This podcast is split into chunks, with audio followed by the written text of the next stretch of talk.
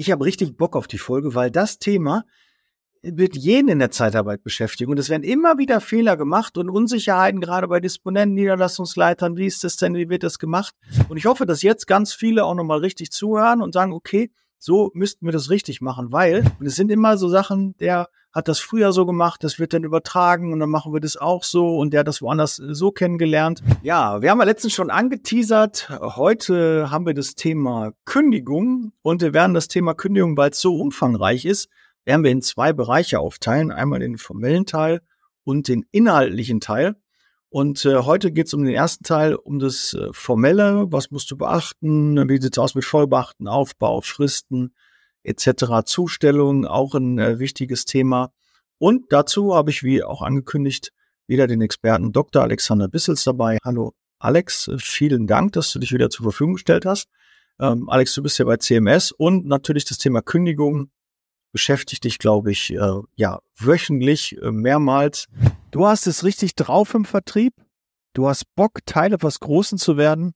Dann sollen wir uns auf jeden Fall kennenlernen, denn ich suche Unterstützung für mein Team und wir können gemeinsam ein tolles Zeitarbeitsunternehmen aufbauen. Wenn du Bock darauf hast, melde dich gerne.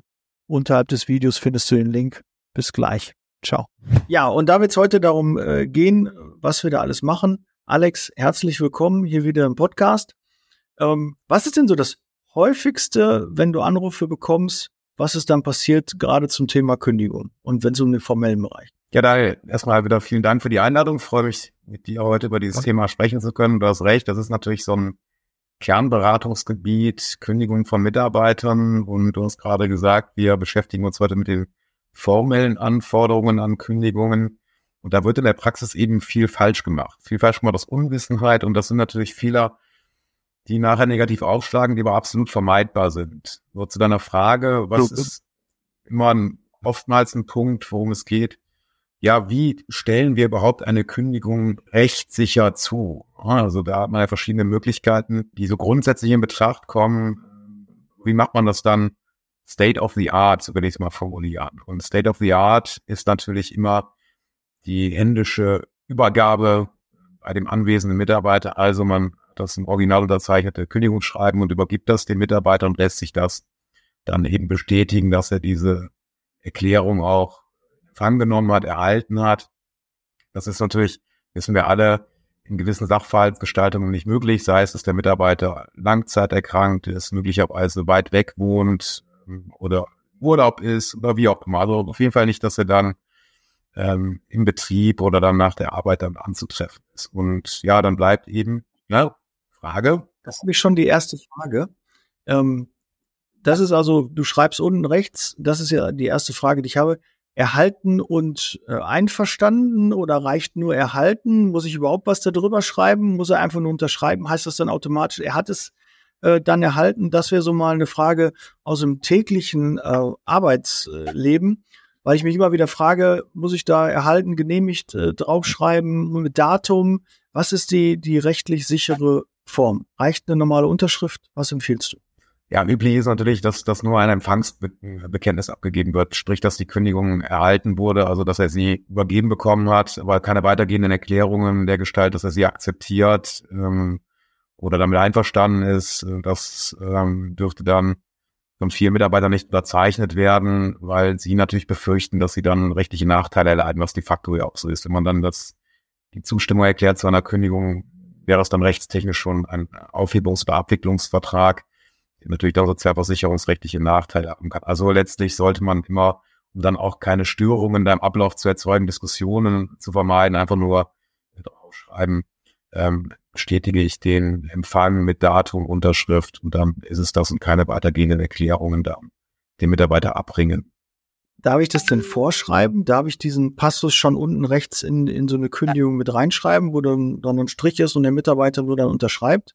Muss er auch mit Datum unterschreiben? Ja, das ist das übliche Vorgehen, ne? dass man da schon so eine vorgegebene Textzeile ähm, reinschreibt, Kündigung erhalten am Datum. Das sollte man natürlich reinschreiben, damit man auch im Falle einer möglicherweise folgenden Auseinandersetzungen darlegen kann, wann hat er denn die Zustellung, wann ist die Zustellung erfolgt, wann hat er es erhalten. Das ist ja nicht ganz unmaßgeblich für gewisse Kündigungsfristen, ähm, wann ist dann die Kündigung tatsächlich zugegangen. Deswegen sollte da immer ein Datum rein. Also üblicherweise gibt das ja auch keine Probleme. Äh, das wird abgegeben, dieses Empfangsbekenntnis, aber natürlich, das wissen wir alle aus der Praxis, gibt es natürlich immer die Kandidaten, die sagen, ja, was von meinem Arbeitgeber kommt, äh, da unterschreibe ich gar nichts ohne meinen Anwalt oder ohne, dass ich da mit jemandem drüber gesprochen habe, ist insoweit auch nicht äh, schädlich. Das heißt nicht, dass die Kündigung als nicht zugegangen gilt, aber man hat natürlich dann ein Problem oder kann ein Problem bei der Darlegung und der Beweisbarkeit haben, wann die Kündigung tatsächlich übergeben ähm, wird, wenn dann, wenn man so einen Kandidaten hat, der die, den, die Unterschrift verweigert, dann fertigt man eben ein Protokoll und schreibt drauf, dass der Mitarbeiter dann und dann da war, dass die Kündigung eben übergeben wurde und dass er dann eben die entsprechende Erklärung verweigert hat. Gleiches gilt im Übrigen auch, wenn er nicht nur die Empfangsbestätigung nicht abgibt, sondern wenn er den, die, die Entgegennahme des Schreibens in Gänze verweigert. Und dann schreibt man ihm auch rein, hat die Entgegennahme der Kündigung in Gänze verweigert. Also das würde in rechtlicher Hinsicht dazu führen, dass, dass er sich nicht darauf berufen kann, dass er sie nicht erhalten hat, sondern man arbeitet damit einer Zugangsvereitelung, die dann eintritt. Also der Mitarbeiter darf nicht einfach ablehnen, das Schreiben vom Arbeitnehmer, einfach Arbeitgeber anzunehmen. Aber dann sollte man natürlich die Kündigungssicherheitshalber nochmal hinterher schicken. Dann also das auch körperlich Linie kriegt. Brauche ich dann Zeugen? Soll ich das zu zweit machen? Ja, es ist natürlich immer so, so ein bisschen schwierig, gerade bei Geschäftsführern. Ne? Also die Geschäftsführer sind ja Organe der Gesellschaft, also in einer GmbH zum Beispiel, und der Geschäftsführer an sich ist eben kein tauglicher Zeuge in einem Verfahren.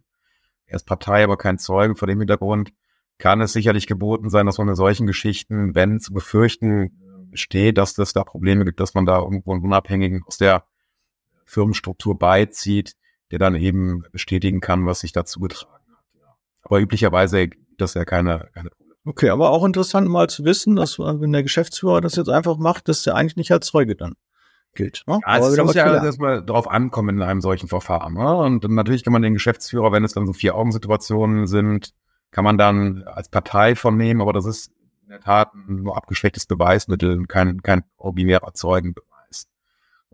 Aber das ist eben nur die, die das ist eben die optimale Form der Zustellung. Wenn wir das nicht haben, auch ich sage das gerade, wenn dann die, die Annahme verweigert wird, muss man schauen oder sollte man schauen, dass das Dokument ja von A nach B kommt, so zwar im Original. Ja, da bieten sich natürlich mehrere Möglichkeiten an. Klar, den normalen Postweg, also per normalen Brief, das ist natürlich nicht zu empfehlen, weil man da überhaupt keinen Beleg hat, wann diese Kündigung dann in den Briefkasten eingeworfen hat. Und in der Praxis ist es ja oftmals so, wenn man mit normaler Post schickt, kommen diese Schreiben ja erstaunlicherweise nie an. Also das ist ja dann so, dass dann, so hat man den Eindruck, böse Gerüchte. dass die, dass die, dass die, Deutsche Post dann eine Schwundquote von 99 Prozent auf einmal hat, zumindest was dann Kündigungen betrifft. Also äh, normaler Brief ist da nicht zu empfehlen. Gleiches gilt im Übrigen auch für, das hört man auch immer wieder, oder komme ich regelmäßig Schweißausbrüche, äh, Einschreiben Rückschein. Ne? Also Einschreiben Rückschein heißt, wenn der Mitarbeiter nicht angetroffen wird, wird eben ein Schreiben in den Briefkasten eingelegt mit der Aufforderung oder Bitte, das dann an der an der Stelle hinterlegte Schreiben abzuholen. Auch das ist keine wirklich gute Idee und ist auch dringend für abzuraten, weil der Mitarbeiter in der Regel nicht verpflichtet ist, dann zur Poststelle zu gehen oder an den sonstigen, Auf, an den sonstigen Aufbewahrungsort, um dann Dokumente abzuholen. Da kommt man also immer wieder in Diskussionen. Besteht Verpflichtung? Ja, nein. Also das sollte man nicht machen mit Rückschein. Auf jeden Fall No-Go. Sollte man direkt mal streichen, diese Zustellungsform. Und dann bleibt ja nicht mehr viel. Dann hat man natürlich die Möglichkeit, selber oder einen Angestellten aus der Personalabteilung oder im Distributionsbereich, dass diese dann vorbeifahren bei den Mitarbeitern, der sogenannte reitende Boote. Das ist natürlich auch immer eine rechtssichere Zustellungsform. Dann sollte ein Protokoll gefertigt werden, dass eben der Bote ähm, gesehen hat, was in dem Kuvert drin ist, äh, dass, er gesehen hat, dass da eben ein original unterzeichnetes Kündigungsschreiben einkuvertiert wurde und dass er diesen Brief dann die an dem Tag und die Uhrzeit bei dem Briefkasten in der Adresse eingeworfen hat. Optimalerweise macht man dann noch ein Foto von dem Briefkasten und so weiter.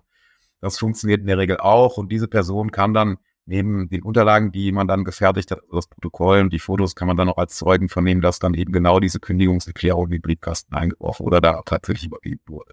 Da geben sich zwei Fragen schon mehr. Also ich merke schon, ich habe richtig Bock auf die Folge, weil das Thema wird jeden in der Zeitarbeit beschäftigen. Und es werden immer wieder Fehler gemacht und Unsicherheiten, gerade bei Disponenten, Niederlassungsleitern. Wie ist das denn? Wie wird das gemacht?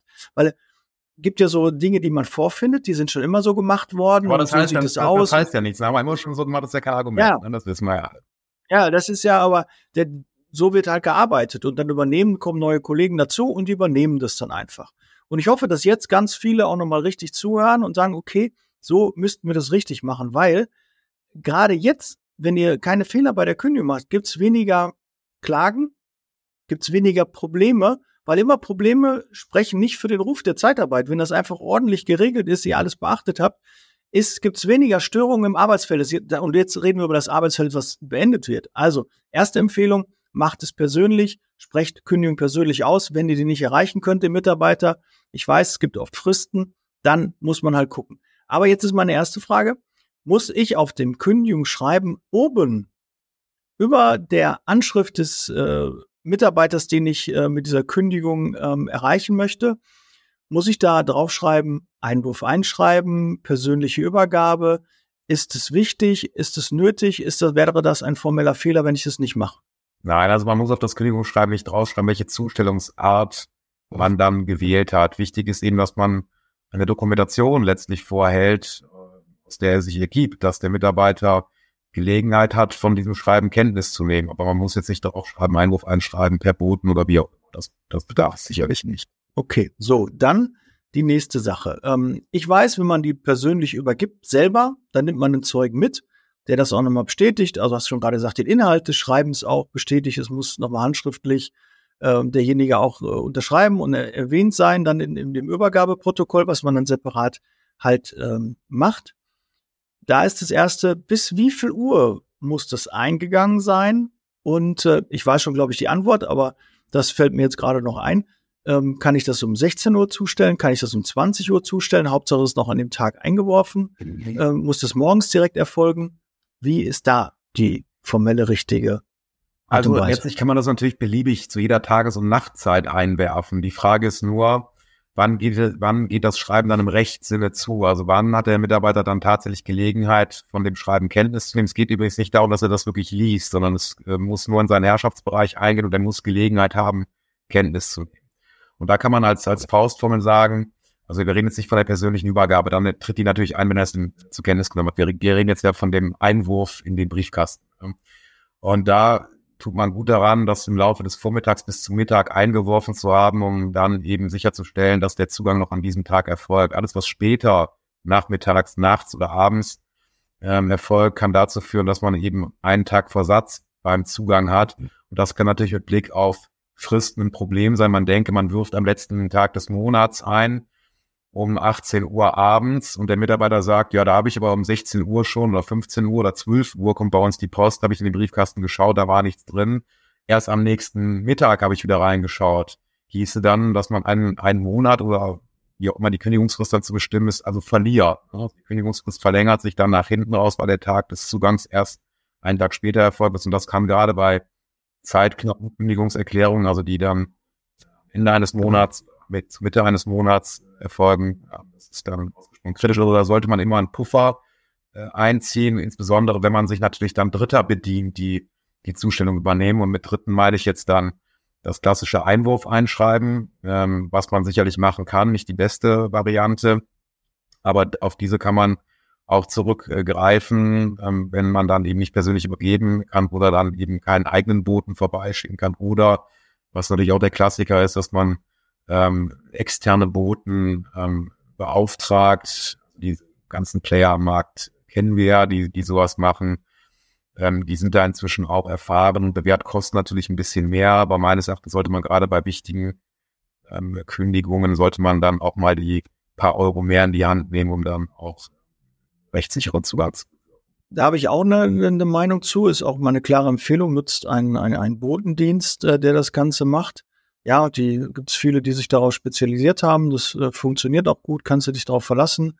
Ähm, da kommt dann auch jemand, das weiß, heißt auch, du vergisst auch nicht diese Fristen, dass das jetzt heute raus muss oder so, sondern da steht dann jemand, du hast den beauftragt, wir wollen dir so eine Kündigung mitnehmen, dann steht er da um 12 Uhr und äh, da muss er auch was mitnehmen. Also dann vergisst man es nicht und denkt, ach, wo war es jetzt 16 Uhr, dann habe ich es erst gemacht.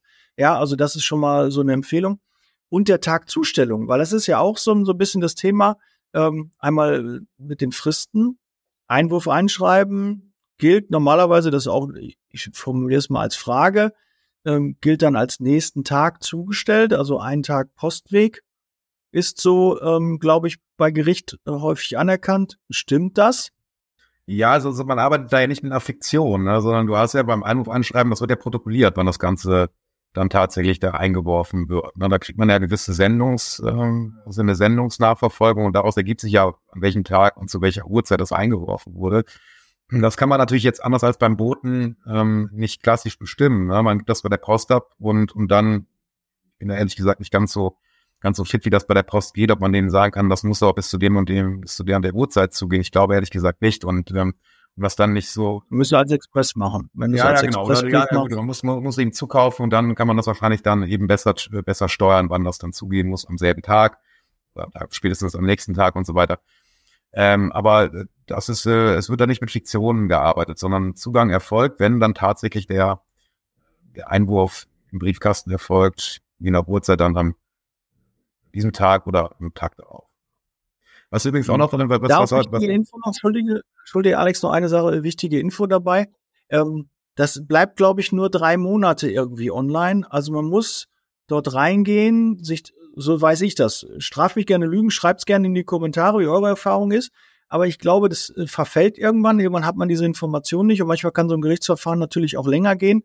Also äh, weist eure Sachbearbeitung äh, bitte an oder macht es selber ähm, dass sie einmal reingeht, äh, wenn der abgegeben wurde, dass sie diesen Beleg auch ausdruckt und den noch dazu packt. Also nicht nur das Einwurf einschreiben, diesen Beleg, dass es abgegeben wurde, dass sie das weglegt, sondern auch wirklich draufgeht, das ausdruckt, das dazu packt und dann seid ihr auf der sicheren Seite. Ich hoffe, da habe ich nichts falsch gesagt, oder, Alex? Ist das? Nein, nein, das ist richtig. Jetzt, die, die, also ich weiß jetzt nicht, wie es technisch ist, aber ich gehe mal davon aus, dass es nicht zeitlich unbegrenzt abrufbar ist. Also das heißt, die Sendungsnachverfolgung mit den entsprechenden Belegen, wann äh, das dann eingeworfen wurde, sollte man natürlich irgendwo archivieren und sichern, dass man dann im Streitfall, der ja möglicherweise zeitlich versetzt kommt, äh, dass man das dann äh, irgendwo abgelegt hat und, und dann auch einreichen vorlegen kann. Das ist sicherlich richtig. Anderes Thema, was ich noch ansprechen wollte, ähm, wie, wie macht man das mit der, wenn man jetzt nicht persönlich übergibt, sondern einen Boten beauftragt, einen Dritten, ähm, die, diese Kündigung dann zuzustellen?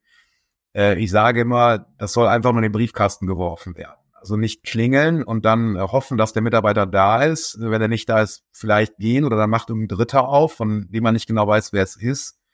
Ähm, das können ja x-beliebige Personen sein, die mit ihm im Haushalt äh, wohnen. Das mag irgendeine WG-Kollege sein, das mag eine Putzhilfe sein oder eine Tante oder die Ehefrau oder der Ehemann. Und das kann mit Blick auf die Zustellung gewisse Problematiken aufwerfen, denn wenn ich das einem x-beliebigen Dritten übergebe, heißt das nicht, dass es dann auch zugeht in dem Moment, sondern dann hat man wiederum ein gewisses Risiko, dass diese Person das dann auch weiterreicht und dann stellt man sich die Frage, wer trägt das Risiko bei so Übertragungsfehlern, ja, wenn dann das Schreiben abhanden kommt, vernichtet wird, der Hund frisst oder wie auch immer. Also da gibt's ja die absurdesten Geschichten, erstaunlicherweise dann immer im Zusammenhang mit Kündigungen, was dann da immer Schreckliches passiert ist. Also da, da muss man doch schon also recht kreative Geschichten immer wo man, wo man irgendwie so dran fühlen kann, dass es alles so, so komplett ausgedacht ist. Aber äh, gut, ich, der Teufel ist ein Eichhörnchen. Ne? Also das gibt ja durchaus so, so komische Sachverhalte, die passieren dann erstaunlicherweise immer gerade in Zusammenhang mit Kündigung. Aber deswegen äh, ja. immer besser einwerfen, dokumentieren, dass es eingeworfen wurde. Da hat man also diesen ganzen möglichen Folge, die Folgediskussion, wer ist das überhaupt gewesen und äh, wann was die Schreiben dann passiert und so. Das, diesen, diesen Tort sollte man sich äh, nicht anschauen. Das auch in der Praxis dann oftmals passiert und da habe ich auch schon absurde Sachen vorgefunden, äh, auf dem Tisch gehabt, dass man das dann einwerfen wollte äh, am Briefkasten. Der Mitarbeiter ahnte was oder es wurde angekündigt, dass eine Kündigung droht, dann sind die Briefkästen abgeschraubt, fest zugeklebt oder Namensschilder entfernt, sodass man eben keine Vorrichtung hat, wo man das dann eben entsprechend einwerfen kann. Also das, äh, so geht's natürlich nicht. Der Mitarbeiter ist oder man ist allgemein ja verpflichtet, dann eine Vorrichtung vorzuhalten, den man, den, die man nutzen kann, um dann auch Schreiben zuzustellen. Ähm, also das sollte man. Ja manchmal so Schlitze an der Tür. Würdest du dann sagen, das gilt, gilt dann auch als Briefkasten, dass man das da unten dann äh, so reinschmeißt? Das ist ja quasi im Hausflur, ja, ne? Ja, das das nicht machen. Ne? Also nicht einfach in den Hausflur reinwerfen oder so, sondern erstmal alles dokumentieren. Ne? Wenn das irgendwie zugeklebt ist ja. und so weiter, das bitte alles fotografieren und protokollieren. Das reicht meist schon, um dann zu sagen, das ist eine Zustellungsvereitelung, äh, die Kündigung gilt als zugestellt, nichtsdestotrotz, also ähnlich wie bei der, bei der Verweigerung der Annahme, Nichtsdestotrotz sollte man natürlich gucken, dass das Schreiben dann irgendwo in den Herrschaftsbereich des Mitarbeiters kommt. Das einfach in den Flur zu werfen, hilft natürlich nicht, sondern da muss man vielleicht ein bisschen kreativ sein, mal bei den Nachbarn klingeln, sich dann Einlass verschaffen, wenn das ein Mehrfamilienhaus ist und dann äh, das Ganze möglicherweise dann unter den Türschlitz, also unter die, die Haustür durchschieben oder irgendwie sowas. Auch da gibt's absurde Geschichten, ne, dass man das dann, dass dann behauptet wird, ja, das war nicht auffindbar, weil dahinter eine Fußmatte lag und das dann da drunter geschoben wurde und dass man das drei bis vier, bis vier Tage später gefunden hat. Also, also solche Geschichten. Wir, wir liefern natürlich hier auch jede Menge Futter für den einen oder anderen, der so eine Kündigungszustellung mal bekommt. Ne? Also da müssen wir auch ein bisschen gucken. Da müssen wir jetzt mal dann irgendwie äh, wegpiepen. Nein. Ja, aber, äh, aber ich weiß gar oh. nicht, ob man da, ob man da so die, die Kreativität wirklich stimuliert. Oftmals äh, ist man da, sind die, sind die betreffende Personen, die, die sowas machen, sind dann auch sehr eigenkreativ ja, mal, alles gut. Aber es ist auch interessant, ne? Kann man ja so, so Ideen kommen. Äh, ich selbst kann eine, eine Anekdote. Wir haben ähm, damals eine ähm, Mitarbeiterin, wir hatten ähm, so eine Abteilung Zwerge, haben wir die genannt, wo wir, wir quasi eine eigene Kita aufgebaut haben. Wir haben eine Be Betreuungskraft, eine, eine Tagesmutter eingestellt für unsere Mitarbeiter, dass sie die Kinder dort ähm, abgeben konnten. Äh, haben das ein halbes Jahr gemacht und wegen Erfolgslosigkeit, weil keine Mitarbeiter ihre, ihre Kinder dort abgegeben haben, weil das, das Thema, diesen Denkfehler, den wir hatten, es ist halt auch immer ein Weg, wenn man so 30 Kilometer Luftlinie so als Einzugsgebiet hat, kommt vielleicht Mitarbeiter 30 Kilometer entfernt, dann muss ja irgendwo die, die Tagesmutter zentral sitzen. Ja, dann eine halbe Stunde hin, eine halbe Stunde zurück. Teilweise, wenn man eine Pflege ist, fangen die um sechs Uhr an.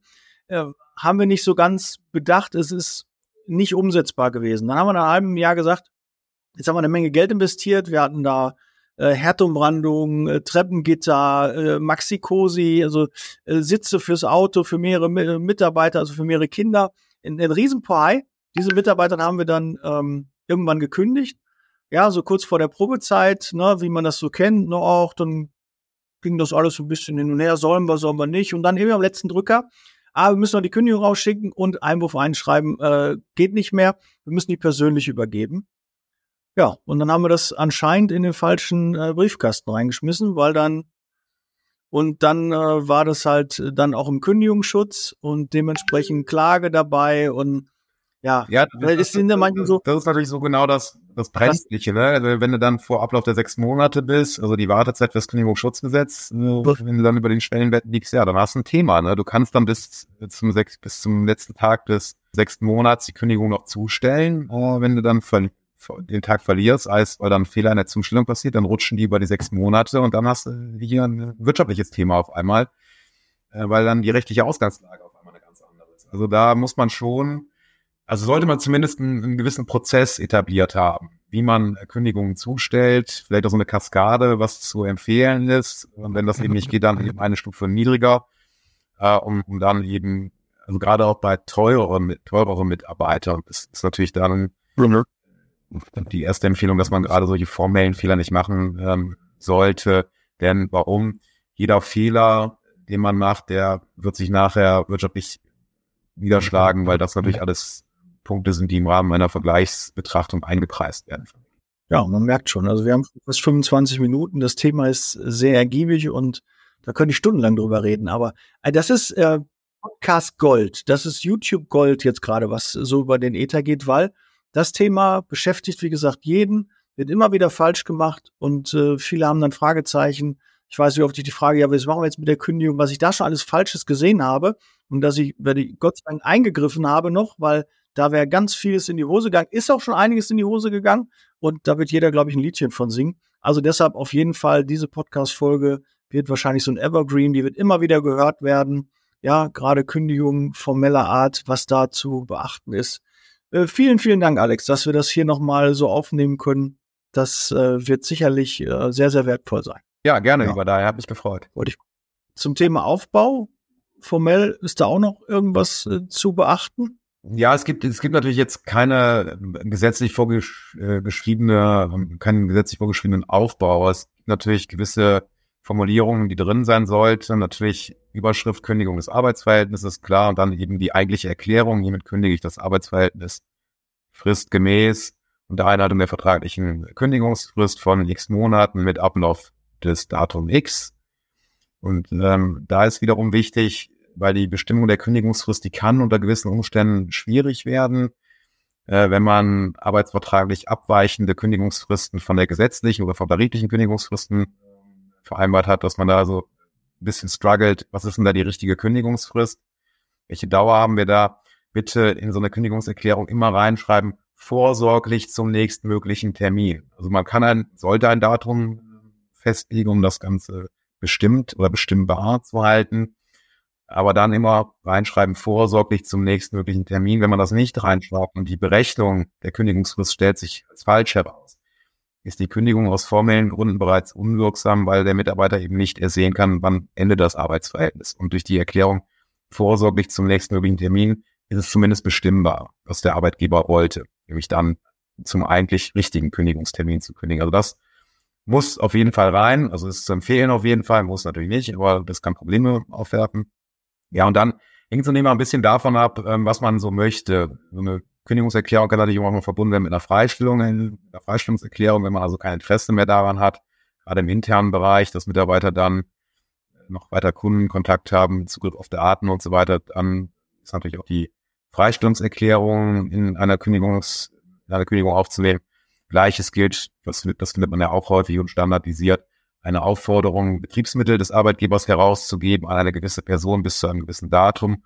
Und last but not least, das gehört auch da rein, auch wenn es von Rechts wegen nicht erforderlich ist, aber findet man häufig eben den Hinweis äh, darauf, dass der Mitarbeiter sich bei der Agentur für Arbeit zu melden, Arbeitssuchen zu melden hat und aktiv an aller an der Suche einer neuen Beschäftigung mitzuwirken hat, weil man sonst eben Nachteile befürchten kann beim Bezug vom, von Arbeitslosengeld. Das ist also der, das Klassische, muss nicht immer alles drin sein, sondern da kann man natürlich auch bedarfsgerecht entscheiden, was nehmen wir rein, was nehmen wir raus. Was eben wichtig ist, ist die Kündigungserklärung. Die ich denke, selbst zum Thema Freistellung können wir wahrscheinlich eine eigene Podcast-Folge machen. Ja, klar, da können wir noch eine, sicherlich, da gibt es viel ja, zu diskutieren. Deswegen habe ich auch bewusst abstrakt gehalten. Ja, aber wichtig ist eben der Satz hier mit Kündigen ihres Arbeitsverhältnisses, das ist eben dasjenige, was der Arbeitgeber ausdrücken möchte und demgemäß das, rein muss, damit dem Mitarbeiter eben klar ist, worum geht Das andere ist eben schmückendes Beiwerk, hängt ihm davon ab, ähm, was man da tatsächlich möchte. So, Thema Fristen. Nächste wichtige Thema, Alex. Ähm, zählt der Samstag als Werktag, Zustellungstag? Wenn ich jetzt zum Beispiel einen Einwurf einschreiben habe, würde man das mitrechnen? Ist dann die Kündigung zu einem Samstag? Ändert das eigentlich was daran, ob ich zu einem Freitag, Samstag oder Sonntag kündige? Ist das, hilft das? Ja, so, Sonntag Macht das Schwierigkeiten. Ja, Sonntag nicht. Meine, also Sonntag funktioniert nicht. Samstag ist ein ganz normaler Werktag, das, äh, das geht. Ne? Also da kann man ganz normal zustellen. Das heißt also nicht, weil dann, weil der Mitarbeiter typischerweise nicht an einem Samstag arbeitet, wie das ja vielfach ist, äh, dass dann eben keine Erklärungen zugehen können. Beim Sonntag funktioniert das natürlich nicht. Okay, da sollte man dann aber auch, wenn ich jetzt zum Beispiel eine Woche Kündigungsfrist habe und ich reiße das, ich mache das Einwurf einschreiben am Freitag fertig, dann wäre Samstag die Zustellung, dann würde ich zu nächste Woche Samstag dann kündigen. Da ist dann manchmal auch, dann habe ich so, ach, bin ich nett, dann mache ich bis Sonntag, alles gut, ist ja dann auch noch erledigt. Aber jeder Tag ist natürlich eigentlich auch wichtig für die durchschnittliche Urlaubsberechnung und ähm, kann ja auch sein, dass er dann irgendwie einen Durchschnitt bezahlt bekommt, gerade in der Pflege oder so da muss man dann schon, sollte man dann schon taggerecht auch äh, richtig kündigen. Ja, aber wir, wir, wir müssen, oder so ja, wir, wir, warte mal, wir, wir, müssen gucken, dass wir nicht, nicht, nicht durcheinander kommen. Also die Kündigungsfristen sind natürlich unabhängig vom Wochentag. Also das Arbeitsverhältnis kann natürlich auch am, Sonntag enden. Ne? Also das ist ja vielleicht beim, beim Monatsende, der am Sonntag wird, endet das Arbeitsverhältnis dann mit diesem Sonntag. Äh, ich meinte das Problem der Zustellung. Ne? Also wenn du an einem Sonntag das einwirfst, geht das nicht an dem Sonntag zu. Also der Sonntag ist kein in Anführungsstrichen zustellungspflichtiger Tag, sondern es muss ein Werktag sein. Und das ist eben landläufig der Samstag. Das meine ich jetzt. Aber wenn das Arbeitsverhältnis auf einen Sonntag endet, geht das. Was auch noch, äh, kle kleine Anekdote auch, wenn jemand einen Mitarbeiter-Nachsendeantrag hat, auch da wird dein Einschreiben nicht funktionieren.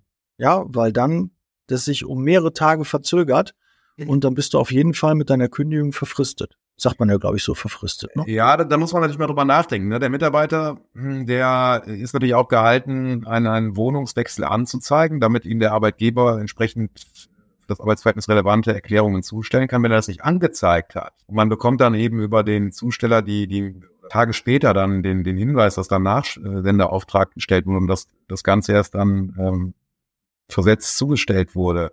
Da könnte man natürlich ruhigen, ja, du hättest lieber Mitarbeiter das anzeigen müssen, deswegen gilt die eben schon früher als zugegangen. Ja, das geht nicht auf unsere Kappe, wenn du umziehst und uns das nicht vorher mitteilst. Aber wir hätten dann natürlich direkt an Da steht ja, glaube ich, nichts drin. Also bei dem Nachsendeantrag, also wenn du die, das Einwurf einschreiben machst, äh, dann steht ja, glaube ich, nur die Zustellung drin, ist dann und dann zugestellt worden. Warum das jetzt später zugestellt worden ist, steht da ja nicht drin, ne? Also dann nicht Zusteller krank oder so, weil ja, okay, ne, dann, also gar, ja, ein bisschen, ne, deshalb, wenn ihr da eine längere Zeit zwischen habt, ja, vielleicht mal eine CD, vielleicht hat der Mitarbeiter Nachsendeantrag und darum ist es einfach verfristet. Ja, würde ich vielleicht einfach mal, wenn der, der Brief erst drei, vier Tage später zugestellt worden ist, ähm, nachweislich, also vom Datum her, vielleicht einfach mal voraussetzen, hm, vielleicht ist da doch ein Nachsendeantrag, würde ich einfach mal pauschal dann ähm, so voraussetzen. Ja, oder einfach, oder auch einfach mal nachfragen, ne, was, warum das eben so verspätet mhm. zugestellt wurde, was die Ursache. Denn das kann ja gerade bei diesen Terminen und Fristabläufen, über die wir gerade gesprochen haben, ja durchaus dann auch wirtschaftlich nicht ganz uninteressant sein, ne, warum das jetzt der Fall ist. Aber wie gesagt, der Mitarbeiter ist erstmal gehalten, noch äh, einen Wohnungswechsel, einen Umzug anzuzeigen. Okay, es gibt aber auch Fristenrechner, ne? Es gibt Online-Fristenrechner, was Kündigungen angeht, ne? Die gibt es, ob die jetzt seriös sind, also aber gibt es eine Menge Anbieter, die das irgendwie so ausrechnen. Also da würde ich auch. Ich kenne diese Rechner nicht, ne, aber wir müssen ja mal differenzieren, wenn das die rein gesetzlichen Fristen sind, dann wird das funktionieren, meines Erachtens, weil die ja relativ simpel strukturiert sind und da rein auf Betriebszugehörigkeit äh, abstellen. Wenn man natürlich tarifliche Kündigungsfristen hat, wie im externen Bereich, die ja dann durchaus abweichen, das weiß nicht, ob das Rechner so abbilden. Das glaube ich ehrlich gesagt nicht, weil wir so viel Tarifverträge und dortige Kündigungsfristen haben. Das wird nicht funktionieren, sondern es wird einfach bei den gesetzlichen gehen. Oder es gibt einen, wo man manuell noch einstellen kann, wo man dann die Rahmenbedingungen festlegt, ne? Keine ja. Ahnung. Sieben Tage zum Monatsende, 14 Tage, 14-tägig. Aber da gibt's ja so viele Varianten und ich habe noch nie so viele Fehler gesehen wie in der Kündigung. Und bei Kündigung große Empfehlung. Vier-Augen-Prinzip. Ja, lasst immer einen zweiten über eure Kündigung drüber gucken, wenn ihr die geschrieben habt. Das hilft immer. Ja, immer Vier-Augen-Prinzip. Dürfen denn, aber kommen wir zum nächsten Punkt, das passt ja vielleicht dann, Unterzeichnung. Kündigung, wer darf überhaupt unterzeichnen? Wie viele Unterschriften können da drunter? Reicht eine? Ja, wie sieht das aus mit Vollmachten? Ja, wichtiger Punkt, der in der Praxis auch oftmals äh, gerade in der Zeitarbeit falsch gemacht wird. Ähm, letztlich bedarf es immer nur einer Unterschrift, gerade wenn es dann die äh, Geschäftsführung ist, so sie denn alleinvertretungsberechtigt ist, der, der, allein, der, der Prokurist, solange er Einzelprokurer hat, ähm, das ist die Personalleiterin, das ist in der, in der Praxis meist nicht so problematisch. Schwierig wird es eben dann, wenn es äh, Mitarbeiterinnen sind, die dann eben eine Funktion unterhalb der ersten oder zweiten Führungsebene einnehmen. Also ich spreche jetzt so von klassischen Disponenten die dann ja auch, das ist ja so in der, gerade im externen Bereich, die dann Kündigungen aussprechen, klar, weil das natürlich Tagesgeschäft ist und man dann nicht immer dann den Geschäftsführer nerven möchte. Da muss man ein bisschen aufpassen. Und das erlebt man in der Praxis tatsächlich auch sehr häufig, dass da Fehler gemacht werden, weil der Disponent an sich, ähm, der hat keine vom Gesetzes wegen ihm zugeordnete Kündigungsberechtigung. Der, der, der, der vertritt die Gesellschaft nicht nach außen und zur Vertretung gehört eben der Ausspruch von Kündigung. Das wird in der Praxis häufiger ähm, nicht beachtet und da, da läuft man eben Gefahr, dass die, dass die Kündigung, so sie denn dann zugegangen ist, zurückgewiesen wird vom Mitarbeiter. Also er bekommt die Kündigung, sieht dann, aha, das ist nur vom Disponent unterschrieben und dann kann er sagen, ja, ich weiß diese Kündigung unverzüglich zurück, weil er sozusagen eben die äh, hinreichende Vollmacht zur Abgabe einer solchen Erklärung in Abrede stellt oder eben einer solchen nicht bekannt ist. Man, kann, man kriegt dieses Problem praktisch in den Griff und zwar wie folgt. Da gibt es verschiedene Möglichkeiten. Erstens, man fügt eine, eine Vollmacht bei, die dann ausweist, dass der Disponent zur Kündigung berechtigt ist. Äh, wichtig ist aber, dass diese Kündigung, äh, die, die Vollmacht im Original beigefügt werden muss. Also es hilft nicht, eine allgemeine äh, Vollmacht im Original zu erteilen, dann davon Kopien zu fertigen und diese dann eben die Kündigung jeweils beizufügen. Äh, das heißt, es muss eine im Original unterschriebene Vollmacht sein ja, in der Praxis, kann man natürlich jetzt darüber streiten, ob das so der recht, richtige Weg ist, wird das ja oftmals so gemacht, dass man Blanko-Vollmachten erteilt, die dann eben schon unterschrieben sind und dann eben ausgefüllt werden für den konkreten Fall, sprich dann Name eingesetzt wird von dem zu kündigenden Mitarbeiter. Das funktioniert in der Praxis. Andere Möglichkeit ist eben die ähm, Mitarbeiter oder den betroffenen Mitarbeiter darüber zu informieren, dass der Mitarbeiter oder eine gewisse Funktion berechtigt ist, Kündigungen auszusprechen Das kann man wie folgt machen, dass man das, das ist gerade im externen Bereich so, dass dann eben eine, eine allgemeine Klausel drin steht, äh, der da sinngemäß ergibt, unsere Disponenten oder Sachbearbeiter sind berechtigt, Kündigungen auszusprechen, sind eben vollmächtig, das zu machen. Ähm, oder dass man das als schwarze Brett hängt und sagt, Mitarbeiter XY oder unsere Sachbearbeiter sind berechtigt, Kündigungen auszusprechen. Kann man machen. Auch hier erlebt man in der Praxis aber immer wieder, dass das ähm, in Abrede gestellt wird, dass man das eben zur Kenntnis genommen hat, so nach dem Motto, mein Mitarbeiter war bei in der Niederlassung, ist nie am schwarzen Brett vorbeigekommen, wusste er nicht, weil er es nicht gesehen hat, oder dass man bei diesen vertraglichen Regelungen sagt, das ist so unbestimmt, ähm, woher soll ich denn wissen, wer Disponent ist und wer, das ist mir alles nicht, nicht transparent gewesen und dass dann eben auch Arbeitsgerichte sagen, ja, dass man das schon konkretisieren muss, unter, unter Umständen auch mit Namen, die dann da angeführt. Das ist natürlich praktisch nicht durchführbar. Also man, weil man ansonsten ja immer, man hat ja einen gewissen auch im internen Bereich gewisse Fluktuationen, da müsste man immer wieder dann neu unterrichten oder ändern und so. Bringt also nichts. Das heißt, man schreibt eben immer abstrakt rein und Sie sehen die Muster der Verbände vor. Unsere Disponenten und sonstige Funktionen sind dazu berechtigt, äh, Kündigungen auszusprechen. Das funktioniert in der Regel, aber das kann durchaus, wenn man da ein gewisses Problembewusstsein entwickelt, kann das durchaus mal in Abrede gestellt werden. Und da hatte ich auch schon muntere Diskussionen vor Arbeitsgerichten, die sagen, so reicht die Klausel nicht aus. Umgekehrt gab es oder gibt es auch Arbeitsgerichte, die lassen das eben, kennen das eben als, als rechtlich zulässige Unterrichtung, auch in dieser Konkretisierung als hinreichend an. Alex, eine Frage dazu. Ähm, gibt ja verschiedene ähm, Kürze, die noch dazu. Äh, Prokura, IA, IV, auch zum Beispiel ähm, die Abkürzung IV. Ja, weiß ich, ist so ein Irrglaube, dass häufig es heißt in Vertretung. Ja. ja, aber es heißt ja IV in Vollmacht. In Vollmacht, ja, genau. Ja, genau, genau, also, so eine ne, ich weiß eben.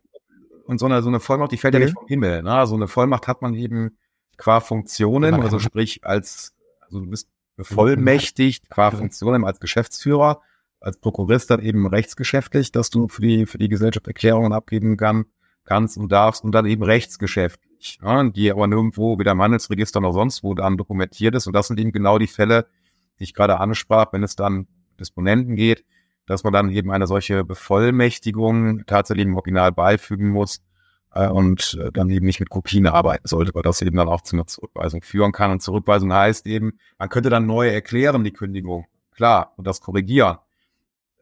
Bringt natürlich nichts, wenn man dann wieder in, in, in solchen fristnahen Bereichen ist, wo man dann sagt, dann verliert man was oder der Mitarbeiter fällt aus der Kündigungs-, äh, aus der Probezeit beziehungsweise aus der Wartefrist und hat dann da eben das Kündigungsschutzgesetz anhacken. Also vor dem Hintergrund sollte man da auch eine, eine klare Unterschriftenregelung haben. Erstens, wer ist denn bei uns überhaupt kündigungsberechtigt? Und zweitens, wie äh, bringe ich das meinen Mitarbeitern zur Kenntnis, dass genau diese Population auch tatsächlich alleine Kündigungen aussprechen darf. Also das, das treibt mitunter recht merkwürdige Früchte. Ich hatte das mal, äh, dass die Kündigung von einem Geschäftsführer unterzeichnet wurde, wo ich jetzt erstmal keinen Anlass da hatte zu zweifeln, dass das so in Ordnung gewesen ist. Aber der gegnerische Kollege schaute ins Handelsregister und sah dann eben drin, dass der nur gesamtvertretungsberechtigt ist und fing dann da der Disku also mit einem Prokuristen ne? oder einem anderen Geschäftsführer. Und dann fingen dann die großen Diskussionen. Ist das alles rechtmäßig gelaufen? Hätte man da einen zweiten unterschreiben lassen müssen, wie auch immer? Oder hätte man dann eine Vollmächtigung beifügen müssen. Also da, da gibt es muntere Diskussionen, die man sich tunlichst ersparen sollte, indem man dann gerade bei Disponenten und so dass man da eben die Vollmacht im Original beifügt oder zumindest dafür Sorge trägt, dass die Mitarbeiter darüber unterrichtet sind, dass diese Population Kündigung das sei es durch Aushang, nicht so eine gute Idee, dann aber zumindest durch eine arbeitsvertragliche Regelung, der sich das ergibt. Das wird zum Beispiel für mich neu, also Vollmacht äh, weiß ich auch, haben wir auch mal dabei gefügt ähm, in der Vergangenheit, jetzt bei meinem letzten Arbeitgeber. Ähm, ich glaube, wir haben die meist immer nur in Kopie. Will jetzt nicht irgendwie, ne, das ist auch nichts sehr von uns aufbrechen, aber ich glaube, wir haben dort meist mit Kopien gearbeitet, äh, nicht mit Original. Ja, ich meine, ich meine lucky, lucky you, ja. wenn das, wenn das nicht aufgefallen ist, ne, das, aber das ist ja so, es geht in 98 Prozent der Fälle gut und die zwei Prozent, wo dann irgendwie sich einer da doch mal vertiefte Gedanken überhaupt, dann kann es dann teuer werden. Also das ist eben eine Frage, was dann der Mitarbeiter macht oder auch nicht macht. Also wenn er sagt, er will die sowieso hinnehmen, dann wird er nicht anfangen, da auch groß umzurügen oder zu klagen. Aber wenn dann, wenn er dann da nicht mit einverstanden ist, zum Anwalt geht, und der sich damit befasst, dann wäre das natürlich die erste Möglichkeit, um dann, ich sag mal so, Probleme zu erzeugen. Ne? Deshalb, wenn ihr zuhört, ja, und ihr macht derzeit Kopien, nehmt Originale, ja. Also es ist ja auch so ein Augenöffner, so ein Aha. Deshalb sage ich, wichtige Folge, da sind eine Menge Informationen drin, die nicht allen geläufig sind, ja. Und es sind immer so Sachen, der hat das früher so gemacht, das wird dann übertragen und dann machen wir das auch so und der hat das woanders so kennengelernt. Ja, gibt nichts Schlimmeres, als wenn da die Kündigung das kostet immer Geld. Verfristungen sind immer teurer. Dann ist jemand im Kündigungsschutz und so. Ja, grundsätzlich nochmal erwähnt, versucht euch nicht von euren Mitarbeitern zu trennen, versucht alternative Aufträge, versucht eine normale Lösung zu finden, versucht erstmal zu sprechen, Kündigung die letzte Lösung. Aber wenn es dann soweit ist, dann sollte man zumindest keine formellen Fehler machen, weil dann wird es äh, in der Regel teuer. Und manche Dinge könnt ihr auch einfach nicht, nicht selber lösen. Dann braucht ihr so einen Experten wie den Alex, der euch dann äh, zur Seite steht und euch dann auch Tipps gibt, wie ihr jetzt diese Kuh vom Eis kriegt oder den Elefanten aus dem Raum oder keine Ahnung. Also da muss auf jeden Fall eine Lösung her. Und dann wird es auch meist immer etwas, ja, muss teuer, ist ja auch mal wertig, aber dann wird es etwas, äh, könnte der Betrag, den ihr dann noch aufwenden müsst für eine Trennung, höher werden. Und das wollen wir ja alle vermeiden. Und deshalb hört genau zu, ändert eure Prozesse da und guckt mal, ähm, wie ihr das aktuell macht und guckt da auch mehr euren Mitarbeitern auf die Finger. Deshalb Vier-Augen-Prinzip. Ja, du sagst gerade, das ist ja eher ein, hier sollte man keine Fehler machen, aber das ist ja ein Prozessthema, was vermeidbar ist. Wenn man dann einen vernünftigen Prozess hat, klar, der muss eingehalten werden, da gehe ich jetzt mal von aus. Aber da muss man eben einmal ran, vielleicht ein bisschen Hirnschmalz reinstecken oder sich das mal ähm, genauer betrachten und dann funktioniert das in der Regel auch. So ein Umgewurstel mhm. haben wir immer schon so gemacht und ist bislang nichts passiert. Ja, gut, aber wenn es dann passiert, ist der Katzen ja mal groß, weil das kostet nämlich dann immer Geld und das äh, wissen wir ja alle. Das Geld ist ja lieber dann bei Papi und nicht bei Dritten. Ne? Ja, vollkommen. Vor allem bei einer Trennung hat es ja immer einen Grund, warum man sich auch trennt und dem einem Mitarbeiter, mit dem man nicht so zufrieden ist, den man nicht äh, weiter einsetzen kann, wo man Schwierigkeiten hat in dem Arbeitsverhältnis, weil das ja nun mal die letzte Lösung ist, da noch ähm, zusätzliche finanzielle Aufwendungen zu betreiben, ist nie schön und tun besonders weh, weil es oft auch mit Emotionen verbunden ist, weil man sagt, dem möchte ich das jetzt nicht auch noch äh, machen. Ja, das ist ja so, wo dann halt äh, vor Gericht dann sagst, nein, hat er nicht verdient und gibt's nicht und so. Und da musst du trotzdem, und es wäre einfach vermeidbar, meist sitzt das Problem vorm Gerät oder vor dem Schreiben, weil äh, da haben wir Fehler dann gemacht. Alex, ähm, ich glaube, wir haben alle Punkte, die wir im Vorfeld da so hatten. Äh, wir werden ja noch mal einen Teil zwei machen. Da freue ich mich auch äh, sehr drauf, was so die Gründe überhaupt sind, dann der, Inhalt der eigentlichen ähm, Kündigung. Da werden wir sicherlich auch äh, einiges äh, zusammentragen können. Mir hat's wieder extrem viel Spaß gemacht. Vielen, vielen Dank. Und äh, ja, dem Gast gehört das letzte Wort. Alex noch. Nein, ja, auch. Wie, wie kann man dich erreichen? Was, schätzt du dir? Mir hat es natürlich auch viel, wie immer, viel Spaß gemacht mit dir und ich hoffe, dass, äh, dass der ein oder andere Impuls angekommen ist. Ja, erreichen könnt ihr mich natürlich dann über die Daten, die, die man im Internet findet. Also wenn ihr da Probleme habt, einfach mal melden und wie Daniel schon sagte, das nächste Mal reden wir dann ein bisschen über das materielle Kündigungsrecht. Also da, wo eigentlich das, die rechtliche Brisanz, der rechtliche Sprengstoff hängt, das, was wir jetzt hier gemacht haben, ist ja sozusagen das Vorgeplänkel nur, ähm, wo man das sind die Hausaufgaben. Das sind die Hausaufgaben, die jeder gemacht haben sollte. Der Rest ist dann, äh, das war die Pflicht, jetzt kommt die Kür, ähm, die auch rechtlich ein bisschen komplizierter ist. Okay. Das sind hier Stoppfehler. Also Podcast abonnieren, nicht vergessen, die zweite Folge. Ja, vielen Dank. Dann mach's gut. Tschüss. Ja, wir hören und sehen uns bereit für Zeitarbeit im nächsten Podcast. Danke, dass du so lange dran geblieben bist. Und dir nochmal. Danke, Alex. Ciao. Der Podcast wurde unterstützt von HR4U, ihrer HR-Software.